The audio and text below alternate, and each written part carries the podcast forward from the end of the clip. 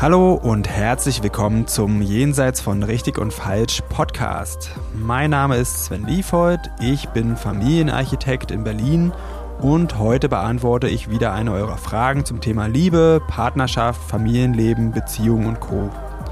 Ihr könnt mir gerne weiterhin Fragen zukommen lassen, am besten über Instagram. Da findet ihr mich unter sven.liefold.familienarchitekt und jetzt geht's los. Hi Sven. Hallo Mika. Ich habe hier heute ein auch für mich sehr interessantes Thema. Und zwar lautet das, wir streiten uns nie. Ist das problematisch? Schönes Thema. Warum äh, meinst du, dass es für dich auch interessant ist? das ist so fern von meiner Realität. Also ich vermute mal, da geht es auch ein bisschen vielleicht auch darum, dass beide konfliktscheu sein könnten. Ähm, und das bin ich nicht. Deswegen finde ich das sehr interessant einfach, wie, wie zwei Menschen mit, miteinander sind, die entweder konfliktscheu sind oder vielleicht sind die gar nicht konfliktscheu. Vielleicht verstehen die sich einfach blind. Das ist auch fern von meiner Realität. Also auf jeden Fall super interessant für mich. Okay, also eine gewisse Skepsis und auch ein bisschen Neid. Ja. Ja. Genau, ja, gut zusammengefasst. Kann ich gut verstehen, weil ich, ich glaube, wir haben das alle so in uns so als so ein hohes Ideal, irgendwie so ein Zustand dem, von Harmonie, den wir so erreichen wollen. Und Streit gehört da nicht dazu. Also ich streite mich auch und ich äh, streite mich selten wirklich gerne. Insofern kann ich das gut nachvollziehen. Aber ähm, jetzt, wo du gesagt hast, ähm, Streiten hat ja auch oft was damit zu tun, dass man Harmonie herstellen möchte. Mit einem Streit? Ja, die durch, innere durch, Harmonie durch, bei sich, ja.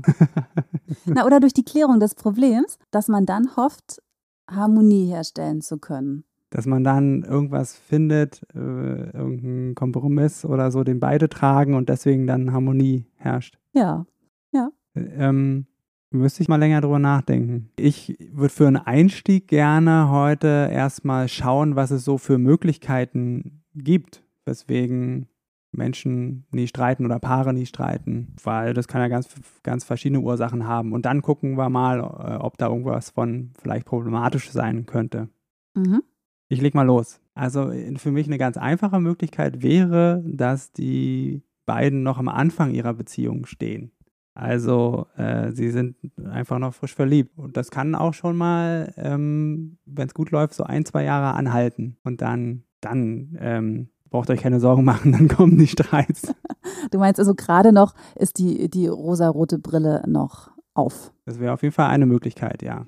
Ja, ist eine schöne Möglichkeit. Es kann natürlich auch so sein, dass beide eine richtig gute Streitkultur haben. Also eben, sagen wir mal so, eine Kultur, wo Streiten gar nicht nötig ist, weil beide äh, Partner ihre äh, Bedürfnisse auf eine wirklich gute, wertschätzende Art äußern können, sodass es eben einfach gar nicht zum Streit kommt.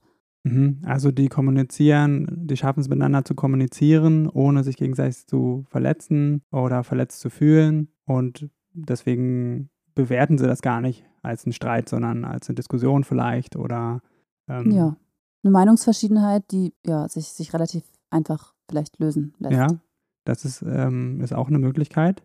Ich habe noch als einen Grund dafür, dass man nie streitet, dass beides gewohnt sind, sich selbst um ihre Bedürfnisse zu kümmern.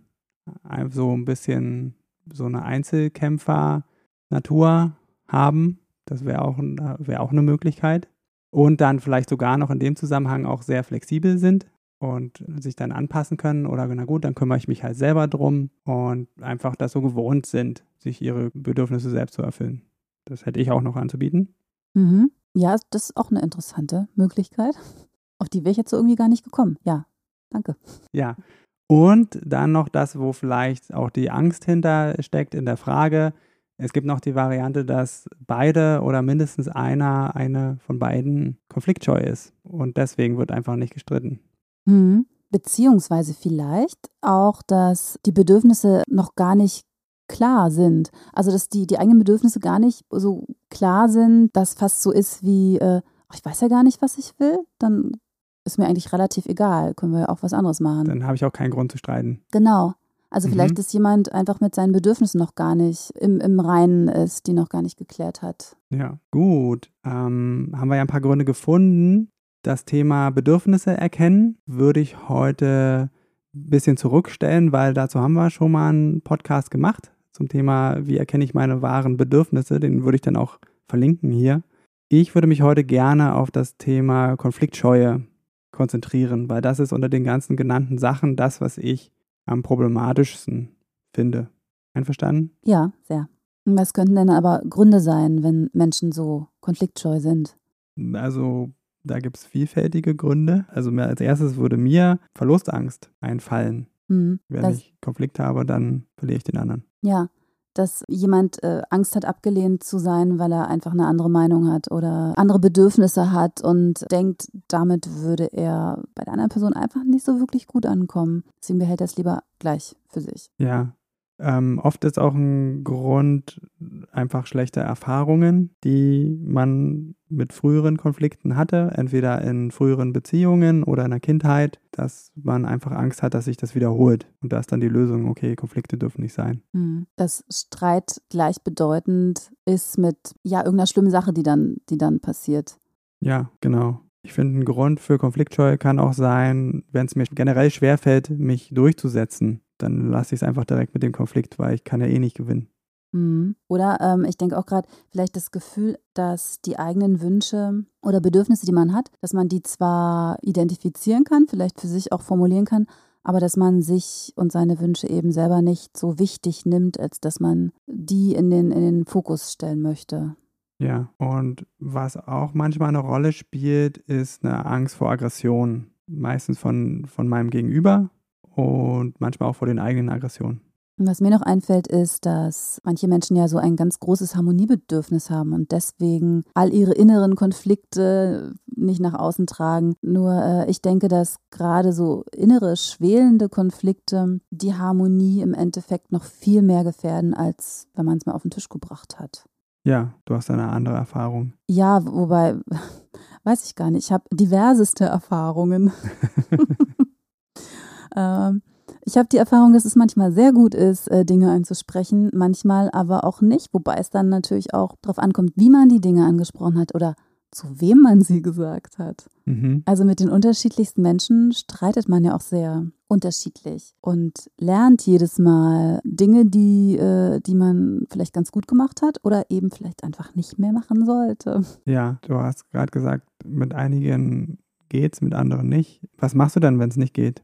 Oder was sind für dich so Zeichen, wenn es nicht geht? Boah, ähm, also in meiner äh, Lebenszeit habe ich ja jetzt doch schon eine Menge dazu gelernt. Ich habe mich zum Beispiel selber auch mal dabei beobachtet, das ist jetzt schon viele Jahre her, dass ich in einem Streit genauso agiert habe wie mein Vater. Und ich weiß genau, wie schlimm ich das als Kind fand, dass er sich auf so eine ganz bestimmte Art und Weise verhalten hat und ich habe genau das Gleiche gemacht. Und es ist mir da das erste Mal aufgefallen und ich glaube, es war auch das letzte Mal, dass ich das gemacht habe, weil ich noch aus meiner Kindheit weiß, wie doll ich darunter gelitten habe. Und ich dachte, das möchte ich wirklich niemandem zumuten. Ähm, und da habe ich für mich gemerkt, dass das nicht geht. Also da ging es um die Art und Weise, wie du gestritten genau. hast. Mhm. Und diesen einen Punkt konnte ich dann wirklich relativ gut abstellen. Bei anderen Punkten gelingt es mir nicht so gut. Also ich bin jemand, der, wenn er etwas will, auch immer noch ein bisschen weitermacht und weiter versucht, das dann doch noch zu bekommen. Und das hatten wir auch in einem äh, Podcast auch schon mal besprochen, dass wenn mir klare Grenzen gesetzt werden, also wenn jemand wirklich klipp und klar sagt Nein und es bleibt dabei, dass ich damit zum Beispiel relativ gut umgehen kann. Aber Menschen, die ein bisschen konfliktscheu sind, die sich nicht so trauen, mir zu sagen, was sie möchten, was sie nicht möchten, die haben es vielleicht nicht so ganz einfach mit mir. Also, das wäre direkt so ein Risiko, wenn man konfliktscheu ist, dass dann vielleicht die eigenen Grenzen öfter oder immer wieder übertreten werden. Ja, ich allerdings glaube, würde dann, werde, werde in Zukunft ähm, einen Menschen, die mir sehr nahe stehen, habe ich auch schon einigen gesagt, ähm, dass äh, ich das so brauche, dass man mir einfach wirklich auch sagen kann, nein und auf keinen Fall nein, dass ich damit gut umgehen kann, dass das äh, für alle Beteiligten eine wesentlich entspanntere äh, Sache wird. Und ich glaube, das ist äh, ganz gut für andere Menschen, wenn die das wissen. Aber das hört sich jetzt gerade auch ein bisschen nach Konfliktvermeidung hier für mich an. Ich, ähm, ich sage den anderen, wie sie mit mir umgehen müssen damit, ähm, damit wir keinen Stress haben miteinander. Nee, wir haben ja trotzdem Stress, weil, weil ich will ja Sachen, die vielleicht andere Leute nicht wollen oder umgekehrt. Mhm. Es ist ja trotzdem nicht stressfrei. Nur man kann sich den total unnötigen Stress ersparen. Ja, meint man. Hoffe ich. Weil meine Erfahrung ist auch, dass wie Menschen reagieren, auch auf mich reagieren, hat zu einem sehr viel größeren Anteil mit ihnen selbst zu tun und ihrer Geschichte als mit mir. Also ja, auch was mit mir, aber was da alles an inneren Prozessen abläuft, das hat überhaupt gar nichts mit mir zu tun. Und selbst wenn ich sage, guck mal, so und so, das ist gar kein Problem mit mir, kann ich mir nicht sicher sein, dass die ähm, mir das glauben oder dass sie es im Stress schaffen, auch so zu handeln. Also ich äh, habe auch die Erfahrung, dass gerade im Stress Dinge einfach automatisch ablaufen. Und alle Vereinbarungen, alle Erklärungen, auf die haben wir keinen Zugriff in dem Moment. Das stimmt. Ich kenne natürlich auch, dass, dass Menschen wie, wie nach einem vorgegebenen Muster auf mich reagieren oder auf, wie, wie sie eben auch auf andere reagieren würden, die vielleicht so einen kleinen Trigger setzen. Und dass es gar nicht unbedingt damit mir als Person was zu tun hat, sondern mit der Erfahrung, die die Leute schon gemacht haben, die ich nur eben gerade zufällig wachgerufen habe. Ja. Aber trotzdem würde diesen Menschen ja vielleicht auch helfen, eine neue Erfahrung zu machen, eine bessere Erfahrung zu machen. Ähm, da stimme ich dir total zu. Und da kannst du zu einladen, ähm, aber mehr auch nicht. Genau, und ich hoffe eben, dass ich eben mit, mit, mit dieser Erklärung vielleicht dazu einlade, eine relativ gute, in Anführungsstrichen, Streiterfahrung mit mir zu machen. Ja. Ich stelle mir jetzt gerade vor, dass man halt dann einen Streit auf eine andere Art und Weise hat, wenn man dann sich darüber streitet, ich habe dir das doch gesagt, äh, dass du das nicht machen brauchst. Äh, und jetzt entsteht dieser blöde Konflikt einfach nur, weil du mir das nicht gesagt hast. Das finde ich scheiße. Deswegen muss ich mich jetzt mit dir streiten. Genau, und dann hat der andere Schuld und das ist auch ein tolles Thema, worüber wir dann nochmal irgendwann anders einen Podcast machen können. Schuld gefällt mir auch, kann ich auch ganz viel dazu sagen. Aber das ist ja eben gerade das, was, was, ähm, ja, in einem Streit kommt man vom Hundertsten ins, ins Tausende. Ich ja, weiß. wir müssen aber, jetzt auch aufpassen, dass wir zwei jetzt hier nicht. Genau, dass wir jetzt nicht dahin kommen. Äh, aber ein Streit ist ja auch eine gute Möglichkeit, sich kennenzulernen. Ja. Vielleicht kann man das. Ähm, Willst du jetzt ein bisschen Werbung für Streiten machen? Können wir gerne machen. Ich möchte Werbung machen für konstruktives Streiten. Für Streiten, wo man sich nicht gegenseitig mit Absicht zerstört und erniedrigt. Ich glaube, das machen die wenigsten mit Absicht. Hm. Das sind dann diese Automatismen, von denen wir gerade geredet haben. Die sitzen sehr, sehr tief und die können richtig wehtun. Aber mit Absicht hat das meistens wirklich, wirklich meiner Erfahrung nach sehr wenig zu tun. Ich habe schon andere Erfahrungen gemacht. Auch von meiner Seite. Früher. Als Kind? Schon lange her. Oder mit anderen, anderen Dass ich manchmal mit Absicht richtig schlimm war, nenne ich es jetzt mal. Das ist aber tatsächlich schon lange her und da habe ich auch viel über mich gelernt, auf jeden Fall. Aber ich würde da, da ist, ist vielleicht ein bisschen vom Thema weg, aber ich würde da wirklich gerne einhaken mit dem, mit diesem mit Absicht. Also ja, selbst wenn man glaubt, ich, oder wenn man mitkriegt, das Gefühl, ich will dem anderen jetzt wehtun, ich will, dass der jetzt leidet äh, oder was auch immer, ich will ihm was heimzahlen, das ist nicht Absicht, das ist ein Muster. Da ist ein Knopf gedrückt und dann ist das eine Bewältigungsstrategie. Ich, was weiß ich, ich fühle mich ähm, ganz, ganz klein und minderwertig gerade und die Möglichkeit, die ich gelernt habe, um mich wieder besser zu fühlen, ist, den anderen jetzt klein zu machen, auf dem rumzuhacken. Das ist aber nicht Absicht, das ist ein Muster. Okay, gut. Also ich meine, dass das ähm, fühle ich mich gleich irgendwie ein bisschen besser. das freut mich. Wir können ja, ähm, ich dachte, wir können mal ein bisschen gucken, was, ein bisschen Werbung machen, weniger konfliktscheu zu sein.